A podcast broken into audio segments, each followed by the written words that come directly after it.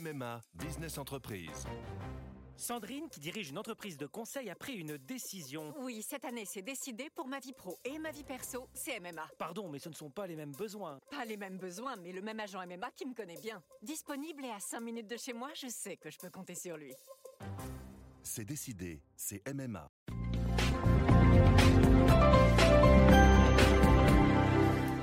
Bonjour, voici l'éditorial du 10 juillet 2020, écrit par Jacques-Olivier Martin.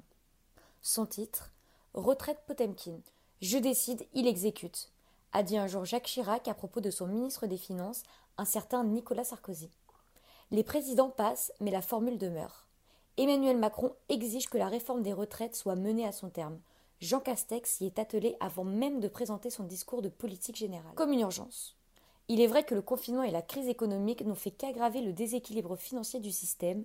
Il manque une trentaine de milliards contre quatre prévus en début d'année. Rien ne va plus. Le Premier ministre, adepte du parler vrai, n'a pas manqué de dire à chacune de ses prises de parole ne pas agir, c'est prendre le risque de laisser le système s'effondrer. Certes, mais mal agir serait tout aussi dommageable sur un sujet si complexe et éruptif socialement.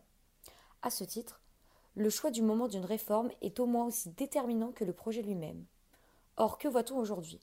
Les syndicats et le patronat qui ne veulent pas rouvrir ce dossier, en tout cas pas maintenant, à leurs yeux, l'urgence c'est la relance, la sortie de crise, la lutte contre le chômage. Une telle unanimité est plutôt rare. Se pose aussi la question de la méthode.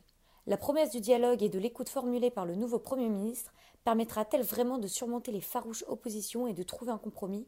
Et surtout, à quel prix? Le pire serait d'écarter les sujets qui fâchent, universalité, H pivot, pour éviter une nouvelle colère sociale et de repousser la mise en œuvre de la réforme le plus loin possible, la clause du grand-père pour tous. Autant construire un village Potemkin des retraites qui ne trompera pas grand monde. Il est décidément urgent que les chefs d'État nous disent vraiment ce qu'ils a en tête, après bientôt trois ans de concertation, de déclarations, de débats, de volte-face. Les Français veulent y voir plus clair et surtout être rassurés sur la pérennité du financement de leurs pensions. Qu'Emmanuel Macron s'explique avant de décider.